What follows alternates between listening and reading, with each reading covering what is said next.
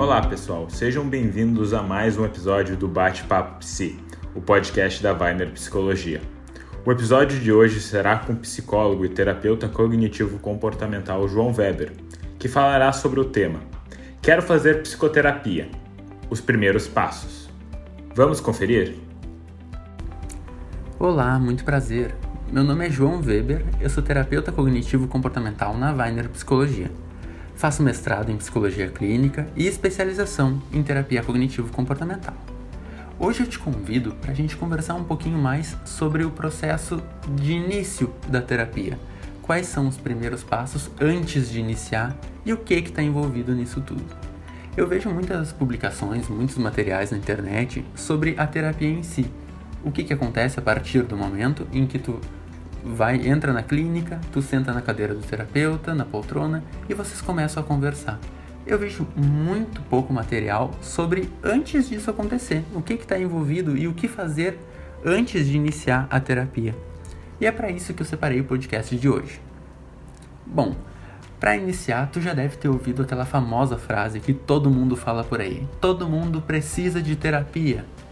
A resposta que eu dou para isso é que não necessariamente. Algumas pessoas não se sentem prontas para iniciar a terapia. Talvez a frase mais correta fosse: todo mundo poderia se beneficiar de terapia caso fosse o momento certo para essa pessoa. É realmente um processo que demanda bastante. Se tu avaliar que tu não te sente à vontade para iniciar, faz parte. Não existe necessidade de, de tu te sentir culpado ou qualquer coisa do gênero. Esse é um período de resistência que é natural.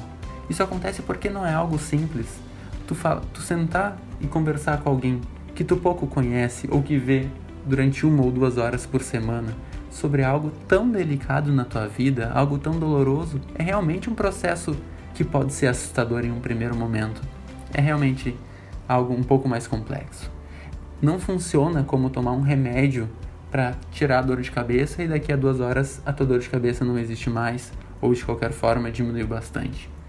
Tu pode estar pensando, puxa João, até agora tu só tá falando que é normal se sentir resistente e agora sim eu não me sinto pronto. Caso tu esteja pensando isso, eu tenho uma resposta para ti. Mantenha em mente que um atendimento visando o teu bem-estar, a tua saúde mental, talvez tu esteja passando por um momento difícil da tua vida. Talvez tu esteja notando que seria benéfico rever alguns conceitos, te conhecer um pouco melhor, te ajudar a aliviar algumas dores ou facilitar a passagem por um momento mais doloroso da tua vida. Bom, nesse caso, talvez a terapia seja indicada para ti mesmo. Dito isso, a motivação para iniciar a terapia é realmente muito importante. Existem casos de pessoas que procuram a terapia meio em dúvida, isso é comum, é compreensível. Nesses casos, um bom terapeuta não vai tentar te convencer de que tu precisa de terapia ele vai te ajudar a tomar essa decisão, te guiando no processo de descoberta de qual é a melhor decisão para ti, qual é a melhor escolha para ti nesse momento específico. E agora, chegamos a um ponto interessante. Pronto, tu já está motivado. O que falta para fazer dar certo? A escolha de um, prof... de um profissional qualificado. Tu pode pesquisar por currículos, procurar por profissionais reconhecidos no meio, ou mesmo ir pela boa e velha indicação de algum terapeuta que algum conhecido teu recomende. De qualquer forma, é importante que tu mantenha em mente que a psicologia é uma área de conhecimento embasada em evidências científicas. A psicoterapia funciona dessa forma. Eu recomendo que tu procure um terapeuta qualificado que tenha a atuação pautada em um processo sério e embasado. Existem outras formas terapêuticas todas com seus méritos, outra, algumas mais comprovadamente científicas e eficazes, outras não tanto. Mas se tu procura uma psicoterapia, tu está procurando por um procedimento com um rigor técnico, um rigor científico. Uma dúvida muito comum é se toda terapia é igual, se todos os profissionais trabalham da mesma forma. A resposta para isso é que não. O ser humano é muito complexo e assim a gente tem várias formas de entender o ser humano e de tratar. Existem diferentes formas de tratar o mesmo problema. A isso a gente chama de abordagem teórica. Algumas das mais famosas são a, psic a psicanálise, tu já deve ter ouvido falar do Freud, é o criador da psicanálise, é uma das abordagens mais famosas. O humanismo do americano Carl Rogers é outra abordagem bem interessante. E tem a terapia cognitivo-comportamental. É essa abordagem que eu utilizo no meu trabalho. Apesar de eu, João, ter uma predileção pela terapia cognitivo-comportamental, é importante te mencionar que todas possuem embasamento.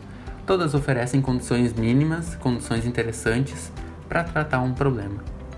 A depender de uma demanda específica que tu tenha, talvez uma abordagem teórica seja um pouco mais adequada do que outra, ofereça talvez melhores condições ou tenha resultados comprovadamente mais eficazes. Mas todas vão oferecer uma assistência qualificada para o teu problema.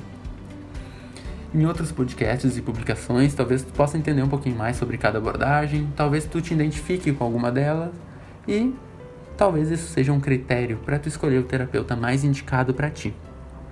De qualquer forma, o principal é o seguinte: estudos apontam que em boa parte dos tratamentos, o que molda o sucesso da psicoterapia não é a abordagem teórica em si, e sim a relação entre o terapeuta e o paciente. Boa parte dos problemas que se desenvolvem na vida de alguém vem através do contato dessa pessoa com outras pessoas, da relação que se cria. Então, por óbvio, a relação entre o terapeuta e o paciente é um fator decisivo. Falando um pouco sobre essa relação entre paciente e terapeuta, é necessário que haja confiança, uma perspectiva de construção de um vínculo saudável, sólido. Te imagina estando pronto para iniciar a terapia e digamos que tu tenha achado um terapeuta bacana, bem recomendado. Quando tu chega lá, é uma pessoa que tu não tá te dando bem, pode ser pelo jeito de trabalhar, pela postura em algumas situações. É difícil que essa terapia atinja todos os objetivos sem esse vínculo seguro de confiança. A relação terapêutica então se torna um processo vital para o desenvolvimento bacana para que os objetivos sejam alcançados na terapia. Um outro aspecto interessante é o sigilo entre o terapeuta e o paciente. O termo sigilo ele é mais conhecido no meio da advocacia entre o advogado e o seu cliente. Tudo que o, que o cliente fala para o advogado fica entre a, na relação entre os dois e isso não se rompe. O processo de sigilo também ocorre em psicoterapia. Existe um espaço seguro para tu falar tudo que tu, que tu sente necessidade, para que a informação que tu está passando para o teu psicoterapeuta não seja passada para outras pessoas. Sobre quais condições o sigilo em psicoterapia pode ser quebrado? Em quais condições o terapeuta vai acabar rompendo esse acordo de não contar sobre os teus assuntos, sobre as tuas questões para outras pessoas? A primeira condição é talvez a tua vida ou a tua saúde física esteja em jogo. E daí o terapeuta para te proteger, ele pode abrir mão desse contrato de sigilo entre vocês dois.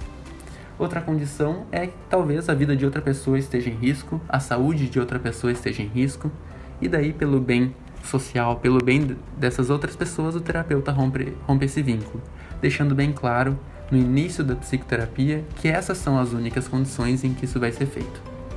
Certo? Então, esse tipo de conexão não se constrói do dia para a noite. É algo que gradualmente floresce. E é isso que se busca em psicoterapia, e esse é um dos principais aspectos que favorecem um tratamento ser uh, eficaz, que as intervenções propostas por cada psicoterapeuta tenham sucesso. Certo? Bom, agora sim, a gente falou da motivação para iniciar o processo de terapia, sobre a escolha do terapeuta e sobre o vínculo que se estabelece. A função deste, desse podcast foi elucidar um pouco a tua compreensão sobre o que envolve esse período inicial de terapia. Geralmente se fala mais sobre a terapia em si, e eu achei interessante a gente conversar um pouquinho sobre o que, que acontece antes. Tu deve ter reparado que não é algo tão simples assim. Existem algumas variáveis que envolvem esse início da terapia. E em boa parte das vezes é algo que, que acontece naturalmente tá bem? Mas são informações que são interessantes de tu ter. Fica aqui o meu convite para tu procurar um, um, atendimento psicológico caso tu note que isso pode ser benéfico para ti. O meu nome é João Weber e assim eu encerro o podcast de hoje. Até a próxima, gente!